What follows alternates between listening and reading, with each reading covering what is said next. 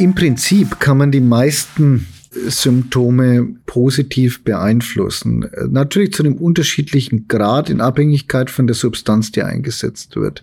Die beste Nachricht, die ich bekommen kann von meinen Patienten während des Besuchs ist, ich kann jetzt wieder Dinge tun, die nicht mehr möglich waren, die ich gern in meinem Alltag tue. Ich kann wieder Fahrrad fahren, ich kann wieder meiner Beschäftigung nachgehen. O-Ton Onkologie, der Podcast für MedizinerInnen. Hier wird alles besprochen, was mit Krebs zu tun hat. Herzlich willkommen bei O-Ton Onkologie, dem Podcast für Ärztinnen, Ärzte und Medizinstudierende. Mein Name ist Dr. Astrid Heinl. Ich bin die stellvertretende Chefredakteurin des Journal Onkologie in Regensburg. Mein Gast in der heutigen Podcast-Folge ist Professor Dr. Florian Heidel, der neue Direktor der Klinik für Hämatologie, Hämostasiologie, Onkologie und Stammzelltransplantation der Medizinischen Hochschule Hannover. Professor Heidel ist Facharzt für Innere Medizin, Hämatologie und Onkologie sowie für Palliativmedizin und war zuvor Direktor der Klinik für Innere Medizin C an der Universitätsmedizin Greifswald. Er ist Spezialist für Blut, Knochenmark und Krebserkrankungen mit einer besonderen Expertise für Blutkrebserkrankungen. Wir reden heute über eine seltene maligne Bluterkrankung, nämlich Polycythemia vera, die zu den klassischen chronischen myeloproliferativen Erkrankungen, kurz MPN, zählt. Herzlich willkommen bei O-Ton Onkologie, Herr Professor Heidel. Vielen Dank, dass Sie heute bei uns im virtuellen Studio sind. Sagen Sie gern noch ein paar Worte über sich.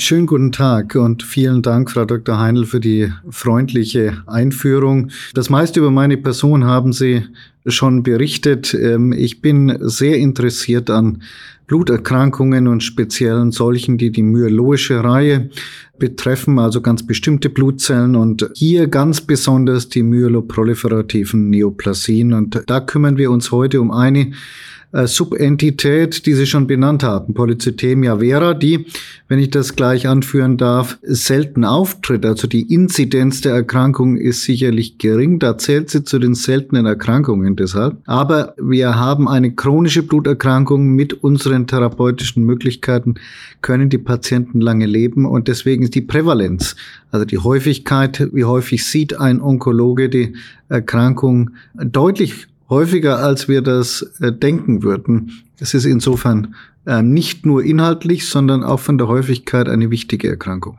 Ah, okay, ja, das wäre jetzt auch meine Frage gewesen, dass ja die einzelnen MPN mit einer Inzidenz von ungefähr 1 zu 100.000 ja eher selten sind und Polycythemia, ich glaube, ich habe es falsch vorhin ausgesprochen, Polycythemia vera, ja, da liegt die Inzidenz bei 0,4 bis 2,8 Prozent pro 100.000 Einwohner. Stimmt das so in etwa? Und also auch wenn es selten ist, aber scheinbar eben doch nicht so selten, ist die Gruppe der MPN diagnostisch und klinisch dann eben doch relevant. Und welche Beschwerden sollten auf MPN beziehungsweise Polycythemia vera nun aufmerksam machen? Da sprechen Sie gleich einen, einen ganz relevanten Punkt an, denn es gibt keine äh, ganz typischen Beschwerden für diese Erkrankung, sondern wir sprechen von einer Gruppe, die eher als Allgemeinsymptome beschrieben werden und durchgehen. Und auch die sind sehr unterschiedlich zwischen verschiedenen Patienten. Dennoch, wenn äh, solche Symptome auftreten, ich benenne mal ein paar, die ganz typisch sind, nämlich zum Beispiel Schwindel, Hautrötung, Juckreiz, zunehmende Müdigkeit, das heißt Einschränkung der Leistungsfähigkeit. Wenn solche Symptome abgeklärt werden und es kommt zu keiner zufriedenstellenden Erklärung, auf die Blutwerte schauen, schauen, sind die auffällig, um die Möglichkeit einer unterliegenden Bluterkrankung auszuschließen. Und nicht zu vergessen, gibt es natürlich auch schwerwiegende Symptome.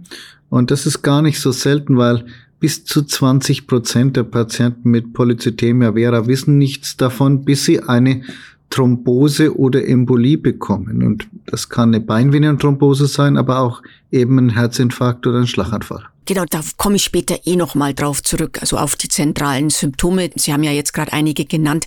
Jetzt geht's auch mal um die Diagnose. Also es gibt ja drei Major- und ein Minor-Kriterium, um die Diagnose Polycythemia vera stellen zu können. Und es ist ein bisschen kompliziert, denn also entweder müssen ja die drei Major-Kriterien äh, nachgewiesen werden oder die Major-Kriterien 1 und 2 und das Minor-Kriterium.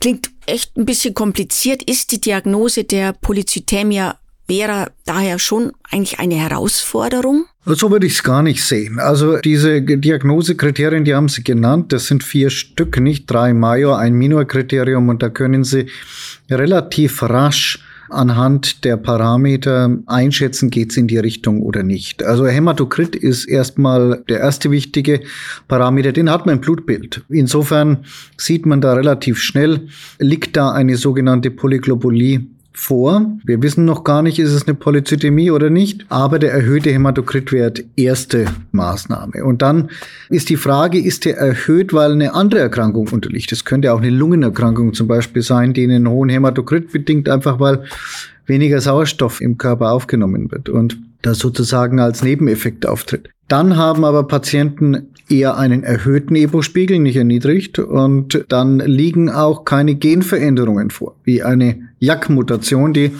ganz charakteristisch ist für eine Polycythemie, jedenfalls in mehr als 98 Prozent der Fälle. Und das sind beides Untersuchungen, die aus dem Blut erfolgen können. Das heißt, wir haben Hämatokrit und die beiden Blutuntersuchungen, JAK-Mutation und EPO-Spiegel, die wir schon mal ähm, in einer Routine-Blutentnahme abklären können. Also völlig unkompliziert. Und wenn wir dann Hinweise haben auf wirklich das Vorliegen einer MPN-Erkrankung, dann sollte man auch noch mal ins Knochenmark schauen und die Diagnose bestätigen. Polycythemie hat nicht nur eine Erhöhung der roten Zellen zur Folge, die ist am meisten sichtbar und, und hat deswegen auch den Namen ja geprägt, aber Leukozyten und Thrombozyten oder die Megakaryopoese und Granulopoese, wie wir es nennen, die sind auch gesteigert und äh, der Pathologe, und da können wir später nochmal drüber reden, gerade wenn wenn ein spezialisierter äh, Kollege da drauf schaut, der kann dann wirklich nochmal abgrenzen gegenüber anderen MPN-Erkrankungen, die möglicherweise ähnlich aussehen, aber dann eine andere Behandlung zur Folge haben. Deswegen hätte ich jetzt auch noch mal eine Frage zu diesen JAK2-Mutationen. Also es sind ja fast alle Patienten mit PV, ich kürze es jetzt einfach mal ab, davon betroffen. Aber so richtig spezifisch ist es ja nicht für Polycythemia vera, oder? Weil es kommt ja auch bei Patienten mit primärer Myelofibrose und essentieller Thrombozytämie vor. Also diese weisen ja diese Mutation auch auf. Das ist richtig. Man kann anhand des Nachweises einer JAK2-Mutation alleine keine Diagnose einer Polycythemia vera stellen. Sie haben zwei Alternativen schon genannt, also auch bei der ET und bei der primären Myelofibrose oder sekundären natürlich auch, kann das auftreten. Aber auch bei anderen Erkrankungen. Also manchmal reicht es nicht aus, die Kriterien, um wirklich die MPN-Erkrankung klar zu klassifizieren. Da nennen wir das unklassifizierbare, also MPNU. Auch da sind JAK-Mutationen häufig und was man nicht vergessen darf, und das ist jetzt auch in der WHO-Klassifikation abgebildet, es gibt ganz frühe Formen, die noch gar nicht, nicht mal die Kriterien einer MPN-Erkrankung erfüllen, wo aber trotzdem schon ein JAK-Nachweis im Blut stattfinden kann. Das nennen wir klonale Hämatopoese, also klonale Veränderungen der Blutbildung reicht aus für eine WHO-Klassifikationssubdiagnose, aber ist noch keine, erfüllt nicht die Kriterien einer Neoplasie. Und auch das zeigt, der Nachweis alleine nicht hinreichend, sondern es ist die Kombination aus den verschiedenen Faktoren Knochenmark, Hämatokriterhöhung, EPO-Spiegel und dann wird da ein Schuh draus, mit dem wir die Diagnose wirklich festzurren können. Und äh, gibt es für die betroffenen Patienten auf dem Weg zur endgültigen Diagnose so bestimmte Probleme, häufige Probleme, die belastend sind? Ja, wir sprechen häufig mit unseren Patienten, äh, gerade die spezialisierten Zentren sind mit dem sogenannten MPN-Netzwerk, Patientenvereinigung in engem Kontakt. Wir tauschen uns aus. Wir hatten erst gestern wieder ein gemeinsames treffen. Und was unsere Patienten da berichten, ist, dass der lange Weg zum Facharzt, so würde ich es jetzt mal überschreiben, durchaus belastend sein kann, weil diese am Anfang diese unspezifischen Allgemeinsymptome Patienten oft schon beschreiben, bevor das Blutbild auffällig war oder bevor der erste Arztbesuch stattfindet.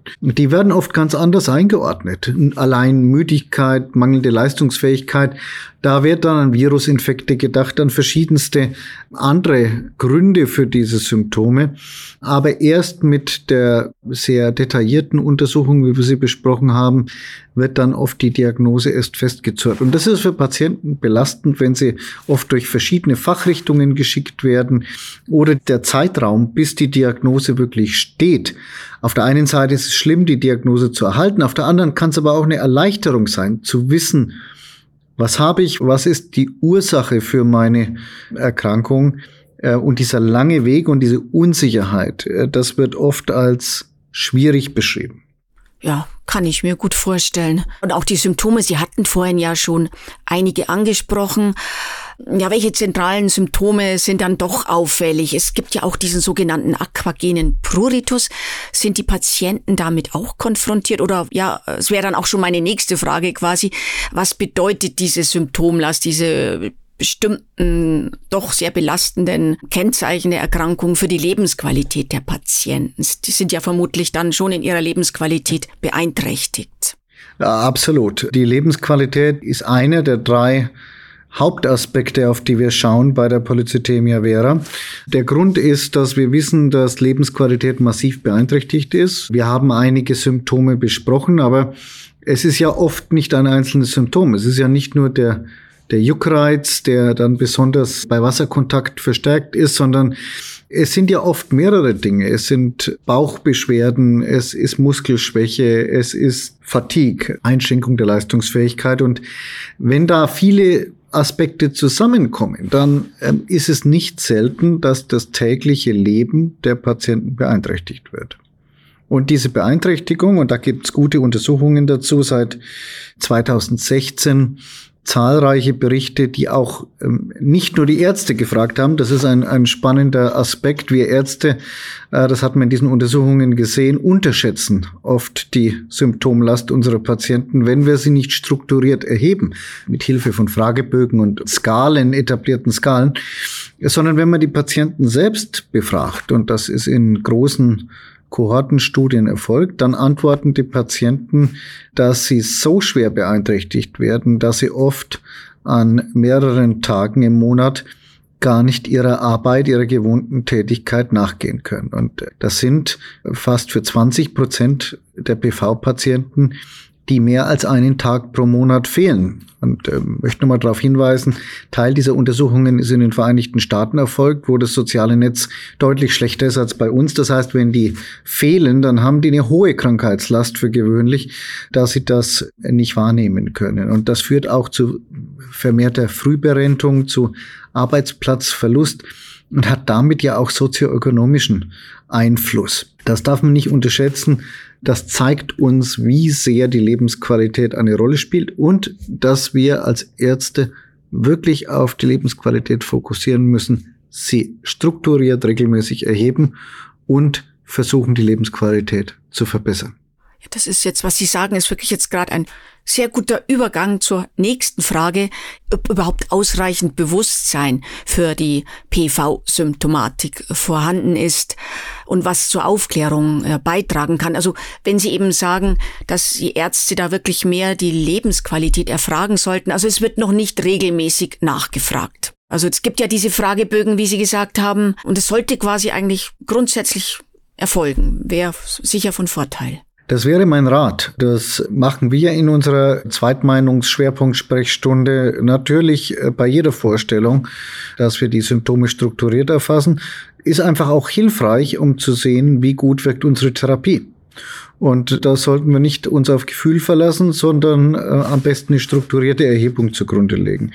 Es wird nicht flächendeckend verwendet, ist aber gerade für MPN-Erkrankungen eine sehr etablierte und, und hilfreiche Methode. Ich kann mir ja vorstellen, dass so ein Patient mit anfangs ja eher unspezifischen Symptomen wie Fatigue auch erstmal zum Hausarzt geht und natürlich nicht gleich zum Hämatologen oder Onkologen. Und klar, da müsste man vielleicht auch oder gerade da das Bewusstsein stärken, dass doch ja, weiterführende Diagnostik erfolgen sollte und auch Lebensqualität befragt werden sollte. Ja, wobei ich würde das etwas trennen, wenn Sie sagen, der erste Weg zum Hausarzt. Äh, wenn die Diagnose noch nicht steht, dann ist natürlich auch eine strukturierte Erhebung von der Veränderung von Lebensqualität vielleicht zu dem Zeitpunkt noch gar nicht sinnvoll. Da geht es erstmal drum, wirklich anhand der Diagnosekriterien zu einer definitiven Diagnose einer MPN-Erkrankung zu kommen. Wenn die Diagnose dann aber erfolgt ist, dann ist klar die Empfehlung, diese äh, Lebensqualität regelmäßig zu erheben. Das gehört aber eigentlich in die Hand des Facharztes. Ein Patient sollte ja dann auch regelmäßig bei einem Facharzt für Hämatologie in Behandlung sein. Und was wir anbieten, ist natürlich, dass sich Patienten auch in größeren Abständen an Zweitmeinungszentren, die wirklich auch einen Schwerpunkt haben auf diese Erkrankung vorstellen um dann nochmal genauer drauf zu schauen. Ist die Lebensqualität ausreichend adressiert, aber auch Risikoeinschätzung für den Patienten und andere Aspekte. Ja, umso wichtiger ist dann ja auch ja die Therapie, die zielt ja darauf ab, die belastenden Symptome zu reduzieren, die Lebenserwartung zu verlängern und natürlich die Lebensqualität zu verbessern. Ja, welche Therapieoptionen kommen denn zum Einsatz? So ist die Polycythemia vera ja eine der wenigen Erkrankungen, bei der heute noch ein Aderlass zur Therapie gehört. Ist das schon richtig, oder? Und auch Januskinase-Inhibitoren werden eingesetzt. Und sind noch weitere neue Therapieverfahren in der Pipeline? Ich fange vielleicht mal mit den Therapiezielen an, bevor wir in die Medikamente gehen, denn die Therapieziele, wir haben erst eins genannt. Eins ist Lebensqualität, aber es gibt noch zwei große andere, die eine Rolle spielen. Und das eine ist, Thrombosen und Blutungen zu vermeiden, thromboembolische Komplikationen zu vermeiden, das Risiko zu senken und das dritte Ziel, das Fortschreiten der Erkrankung in eine Fibrose oder eine Leukämie zu verhindern. Und das sind Dinge, die die Patienten sehr ernst nehmen und auch als Wunsch an uns rantragen. Das Fortschreiten der Erkrankung und das Vermeiden von Komplikationen ist für die Patienten und auch für uns als Ärzte von großer Wichtigkeit. Wie hoch ist denn das Progressionsrisiko zur sekundären akuten myologischen Leukämie? Die Gesamtzahl der Patienten oder Gesamtanteil, der über sein Leben hinweg eine Progression entweder in eine Fibrose oder eine Leukämie hat, ist ein Drittel der PV-Patienten. Also es ist hochrelevant. 30 Prozent haben irgendwann im Verlauf ein Fortschreiten. Davon der größte Teil in eine äh, Myelofibrose, aber so acht bis zehn Prozent haben einen direkten Umschlag in eine akute Leukämie. Das passiert nicht sofort bei den meisten, sondern häufig erst in einem Abstand von, naja, sagen wir acht bis zwölf Jahren, aber im Mittel. Es gibt Patienten, bei denen ist das eher der Fall. Es gibt Patienten, bei denen erst nach 20, 25 Jahren der Fall ist. Aber das ist der Zeitraum, über den wir reden. Wenn wir aber einen 30, 40-jährigen Patienten oder auch mit 50 vor uns haben, da wollen wir nicht über die nächsten 10 Jahre oder 8 Jahre reden, sondern da wollen wir eine normale Lebenserwartung anstreben. Und insofern ist es wichtig, auch über das Progressionsrisiko und über therapeutische Möglichkeiten zu sprechen. Aber Sie haben noch gefragt, welche Therapeutika kommen zum Einsatz. Und ich würde mal an einer noch anderen Stelle ansetzen, weil die extrem wichtig, extrem etabliert ist und manchmal unter den Tisch fällt. Und das ist die Blutverdünnung. Das ist der erste Punkt, nämlich dass äh, wir wissen, dass wir mit Plättchenhemmung, Blutplättchenhemmung mit Aspirin, ASS in niedriger Dosierung, 100 Milligramm, eine deutliche Reduktion von Thrombosen bewirken können. Das ist extrem wichtig und ich hatte Ihnen vorhin gesagt, bis zu jeder fünfte äh, wird mit einer Thrombose diagnostiziert. Dann ist natürlich manchmal Aspirin nicht alleine ausreichend, sondern abhängig von der Schwere dieser Thrombose kann es auch sein, dass dann eine andere Blutverdünnung eingesetzt werden muss. Aber das Thema Blutverdünnung, das würde ich ganz oben ansiedeln. Und dann kommt in der nächsten Stufe die Frage, wie kann man die Zellen, die zu viel sind, reduzieren? Und Sie haben völlig recht, wir haben da eine mittelalterlich anmutende Therapieform noch im Angebot, äh, der Aderlass. Aber ich setze gleich vorneweg, der Aderlass hat nicht mehr den Stellenwert, den er noch vor fünf oder zehn Jahren hatte. Er ist immer noch vorne in der Therapie ein, eine wichtige Maßnahme, nämlich in den ersten Tagen und Wochen den Hämatokritwert zu senken und die Patienten erstmal in den sicheren Bereich zu bringen. Das sind Aderlässe, Phlebotomien, wie wir es nennen, absolut indiziert und wichtig.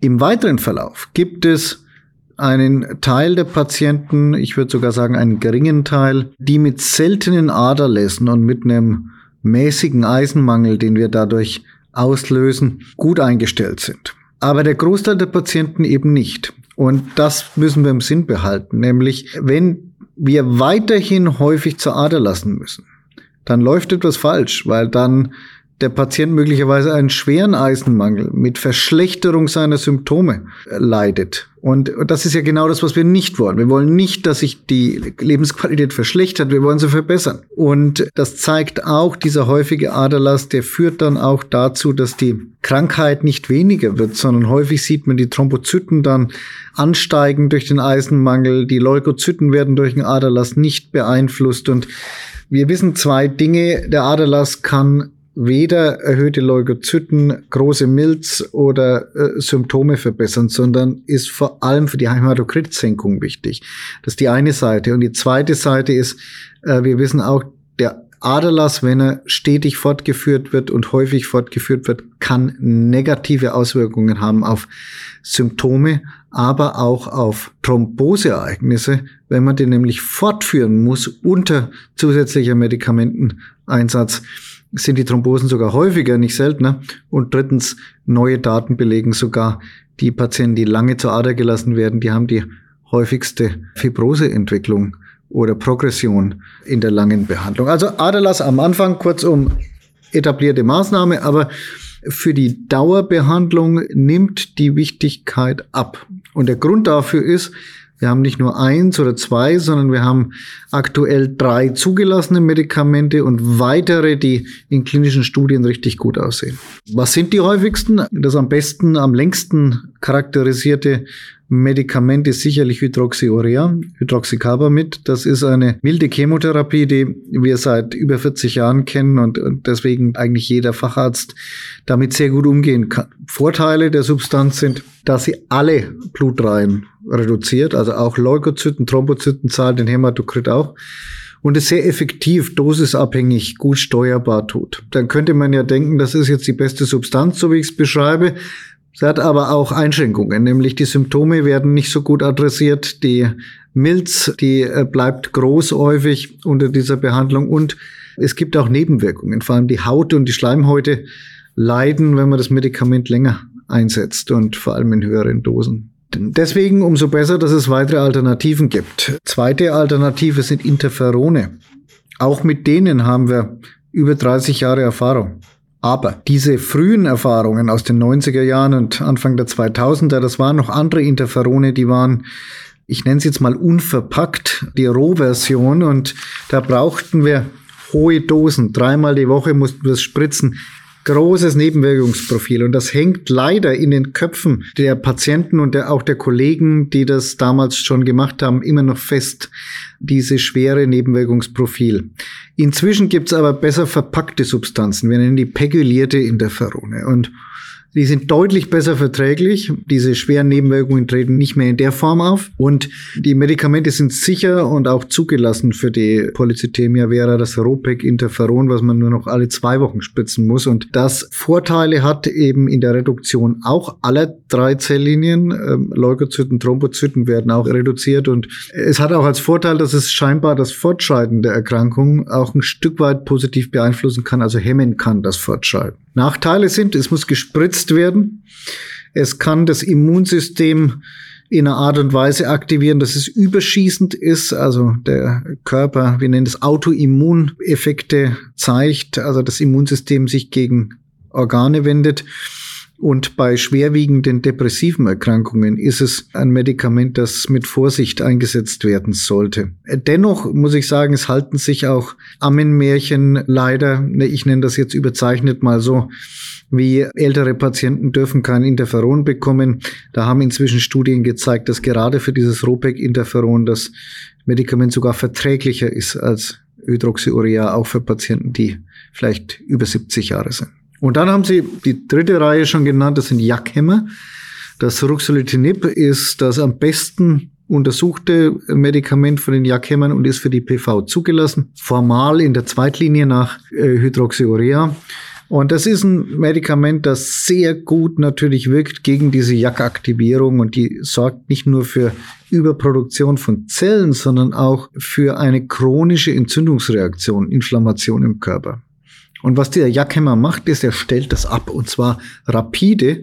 Nach zwei bis vier Wochen sehen wir schon die Effekte. Patient fühlt sich, gerade was die Symptome angeht, besser. Und das macht jetzt so einen Unterschied zum Interferon aus. Interferon wirkt sehr, sehr gut, braucht aber lange, bis die Wirkung eintritt. Dann ist es sehr effektiv, äh, aber oft drei, vier Monate, bis der Patient überhaupt in diesem Effektivitätsfenster ist. Da muss man Geduld haben. Beim JAK-Inhibitor geht das schnell. Also das sieht man nach zwei bis vier Wochen. Hämatokrit geht runter, Symptome sind besser. Manchmal wird die Milz sogar schon relativ rasch kleiner.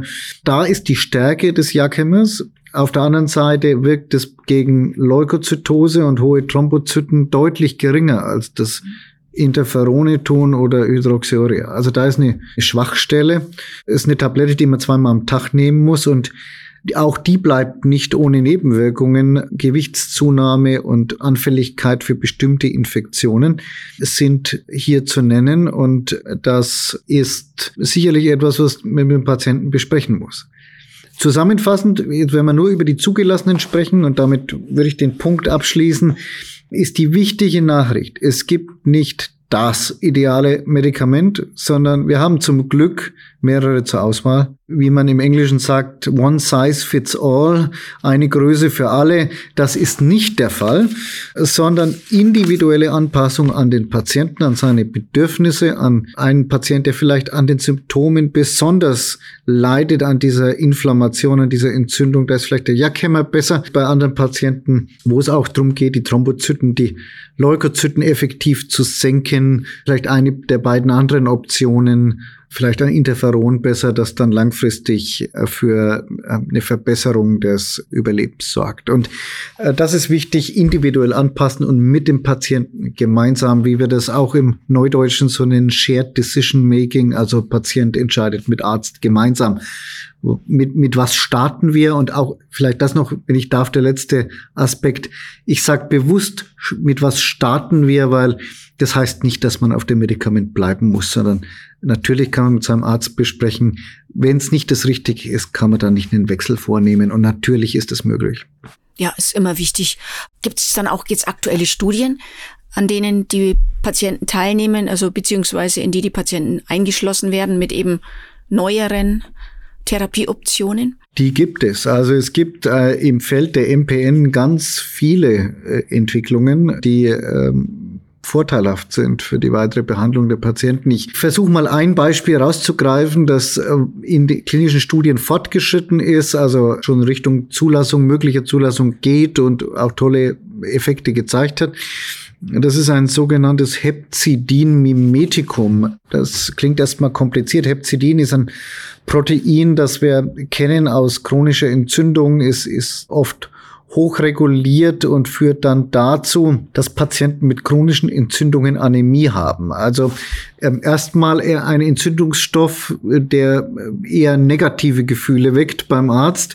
Jetzt kann man aber ein Mimetikum ist ein Stoff, der so ähnlich aussieht und so ähnlich wirkt wie das Originalprotein, kann man sich natürlich diese Anämie vermittelte Wirkung, die nämlich einen Eisenmangel an der roten Blutzelle, nicht systemisch im Körper, sondern eine Hemmung des Eisenstoffwechsels an der Zelle bewirkt, den kann man einsetzen, um den Hämatokrit zu senken, ohne die Nebenwirkungen, die möglicherweise der Aderlass bringen würde. Und die Substanz hat gezeigt, die heißt Rusfertide, die hat gezeigt, Patienten, die vorher häufig Aderlassbedürftig waren, sind es nachher nicht mehr, wenn sie das Medikament nehmen. Sie hat auch gezeigt, die Patienten nehmen ja über ihre Nahrung Eisen auf. Man hat dann gesehen, dass der Eisenmangel, der durch Aderlass entstanden war, sich langsam wieder auffüllt unter dem Medikament. Die Patienten sich gleichzeitig besser und energiegeladener fühlen. Da laufen gerade Phase 3 Studien, an denen auch einige Zentren der deutschen MPN-Studiengruppe teilnehmen und da berichten Patienten auch äh, ganz positiv über diese Studienergebnisse, gerade wenn sie aus der dieser Aderlassabhängigkeit rauskommen wollen. Und das ist eine neue Entwicklung, die eine von vielen, aber eine, die weit fortgeschritten und äh, möglicherweise schon bald in die Anwendung kommt. Ah ja, super. Sowas ist immer gut. Und es wird wahrscheinlich dann jetzt auch auf diesen großen Kongressen vorgestellt oder auf dem ESMO oder auf dem ESH dann? Da war letztes Jahr ein Bericht am ESH und ich denke, jetzt werden die nächsten Berichte kommen, wenn die Phase 3, die große Phase 3 Studie abgeschlossen ist und man sieht, wie schlägt sich die Substanz gegen Placebo. Das ist ja dann immer eine wichtige Info nochmal, um die Effektivität und auch Sicherheit zu bestätigen, bevor es in die Zulassung geht. Haben Sie zwar zum Teil schon beantwortet, aber vielleicht doch nochmal so eine kleine Zusammenfassung, welche Veränderungen der Symptome oder Reduktion der Symptomlast lassen sich bei den Patienten nach der Therapie beobachten? Im Prinzip kann man die meisten Symptome positiv beeinflussen. Natürlich zu einem unterschiedlichen Grad in Abhängigkeit von der Substanz, die eingesetzt wird. Was man aber sieht, ist, dass gerade durch die Behandlung mit den vorgenannten Medikamenten, wenn die konsequent erfolgt, wenn Patienten gut eingestellt sind, das zum Wohlbefinden beiträgt. Die beste Nachricht, die ich bekommen kann von meinen Patienten während des Besuchs ist, ich kann jetzt wieder Dinge tun, die nicht mehr möglich waren, die ich gern in meinem Alltag tue. Ich kann wieder Fahrrad fahren, ich kann wieder meiner Beschäftigung nachgehen.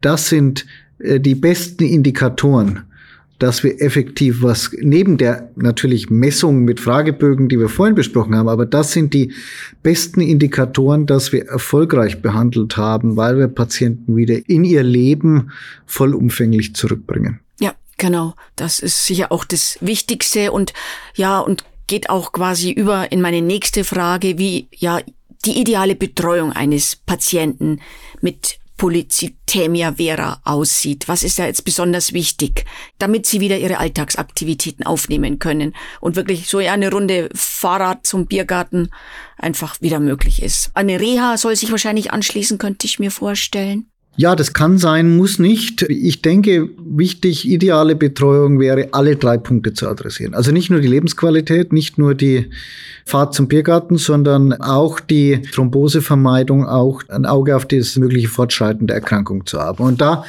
ist es wichtig, dass die Patienten sich zumindest äh, zum Start und dann in größeren Abständen immer wieder den, den Rat von dem Experten holen, der sich damit auskennt. Es gibt sowohl in der Niederlassung als auch natürlich an, an großen Krankenhäusern ausgewiesene Zentren. Ich verweise da immer gern auf die Homepage der deutschen MPN-Studiengruppe. Da sind diese Zentren ausgewiesen. Da können Patienten schauen, wo sitzen die Experten. Dann bekommen sie auch eine Empfehlung. Eine Empfehlung für Medikamente, für wie startet man die Behandlung.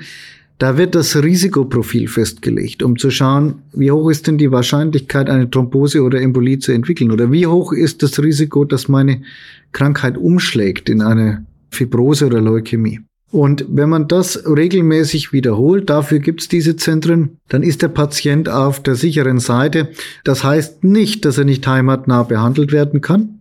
Das versuchen wir immer für die Patienten, aber wir haben ein Netzwerk, das sozusagen zu relevanten Entscheidungszeitpunkten auch eine Hilfestellung geben kann. Und äh, von dort beraten wir auch gerne, was zusätzliche Angebote angeht. Also Ernährungsberatung, Reha haben sie genannt. Das sind Dinge, wo wir natürlich ein entsprechendes Netzwerk und Erfahrungen haben und es den Patienten dadurch leichter machen können. Wie ist denn die Prognose inzwischen? So, sie war ja grundsätzlich eher schlecht, aber eben in den letzten fünf bis zehn vergangenen Jahren hat sich ja grundsätzlich in der Onkologie sehr viel getan. Kann man sagen, dass sich die Prognose jetzt auch bei Polycythemia vera verbessert hat? Das denke ich, können wir schon sagen. Durch die Punkte, die wir diskutiert haben, die neuen Therapeutika, die bessere Einstellbarkeit der Erkrankung, ist sicherlich eine Verbesserung der Aktivität und damit auch des Gesamtüberlebens zu verzeichnen, auch bei dieser Erkrankungsgruppe. Das Wichtige ist jetzt, dass wir nicht aufhören an dem Punkt, sondern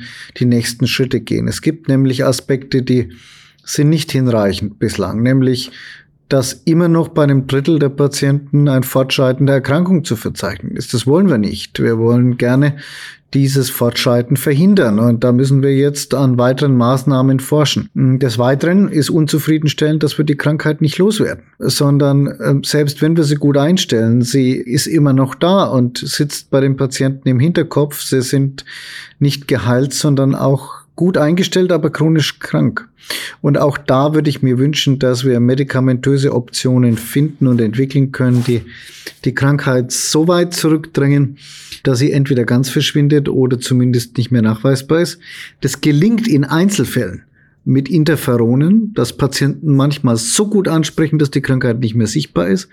Aber das sind viel zu wenige. Das müssen wir für die Breite der Patienten hinbekommen. Das ist ein Auftrag für die nächsten Jahre. Sind denn auch jüngere Patienten betroffen? Es sind ja eher so, so ab Mitte 60 normalerweise Personen, die an PV erkranken. Aber gibt es auch zum Beispiel 30-Jährige? Die gibt es und die sehen wir natürlich an den großen äh, Zentren für myeloproliferative Neoplasien häufiger, weil die sich häufig gut informieren und, und sich natürlich die Zentren suchen, um dort beraten zu werden. Und das ist auch völlig richtig, weil da macht natürlich Risikoeinschätzung noch einen viel größeren Einfluss. Da geht es ja nicht nur um die nächsten zehn Jahre, sondern wie gesagt darum, ähm, möglichst ein normales Lebensalter zu erreichen. Und da kommen auch andere Fragen ins Spiel. Junge Frauen mit Ende 20, Anfang 30, die Kinderwunsch haben und die sagen, kann ich mit der Polycythemia vera schwanger werden, eine Familie gründen? Und ohne das Thema jetzt ausweiten zu wollen, aber ja, das ist möglich und, und da braucht es einfach Beratung an spezialisierten Zentren und äh, das bieten wir für diese jungen Patienten und Patientinnen natürlich an. Wie viel sind das denn? Also so, wenn es jüngere Menschen sind, äh, ist schon doch ein niedrigerer Prozentsatz dann, oder? Es ist ein niedrigerer Prozentsatz, da haben Sie völlig recht. Die mittlere Erkrankungsalter sind in den 60ern, das haben Sie richtig schon benannt. Dennoch, sagen wir mal, an den großen Zentren reichern sich die jüngeren Patienten an. Und für uns erscheint es mehr, als es wahrscheinlich wirklich ist. Aber das ist auch nicht schlimm, weil wir für diese jungen Patienten natürlich auch andere Aspekte diskutieren müssen, wie zum Beispiel Schwangerschaft, die jetzt für ältere Patienten gar keine Rolle mehr spielen. Und jetzt aber wirklich tatsächlich die letzte Frage, die Abschlussfrage, die wir immer stellen, die quasi nichts mit dem Thema zu tun hat. Hören Sie selbst Podcasts und wenn ja, welche? Das tue ich in der Tat. Ich höre regelmäßig zwei Podcasts. Das eine ist die äh, regelmäßigen Vorstellungen eines der größten Fachzeitschriften für die Medizin, das sogenannte New England Journal of Medicine, die Highlights der letzten Wochen an Publikationen immer vorstellen. Und das, da nutze ich Zeiten, in denen ich vor allem reise und diese Podcasts gut hören kann. Und das zweite ist, aus wissenschaftlichem Interesse gibt es einen nicht nur Gene beeinflussen Krankheiten, sondern auch die Struktur, in denen das Chromatin nennen wir, dass das Erbgut angeordnet ist, nennen wir Epigenetik. Und ja, da gibt es äh, einen Epigenetik-Podcast von Active Motive, den ich mir auch regelmäßig anhöre mit spannenden Beiträgen von berühmten Wissenschaftlern. Also tatsächlich eher fachliche Podcast. Ich bedanke mich sehr für das Gespräch, war sehr, sehr spannend und würde mich freuen, wenn Sie vielleicht nochmal für ein anderes Thema zur Verfügung stehen der MPN, zum Beispiel die myeloische Fibrose oder so. Also wenn Sie da auch noch mal Zeit haben, wäre das ganz klasse. Sehr gerne. Ähm, hat mir viel Spaß gemacht und kann ich nur zurückgeben und stehe natürlich gerne auch für andere MPN-Themen zur Verfügung. Vielen Dank.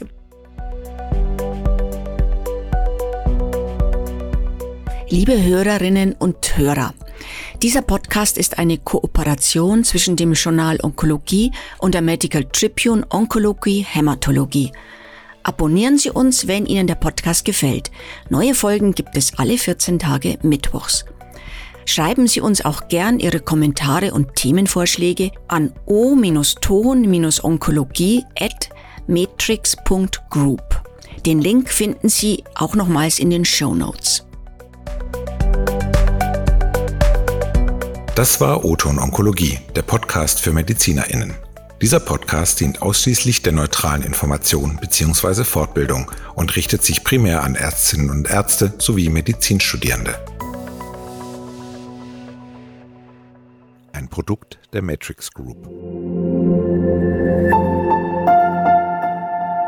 We care for Media Solutions.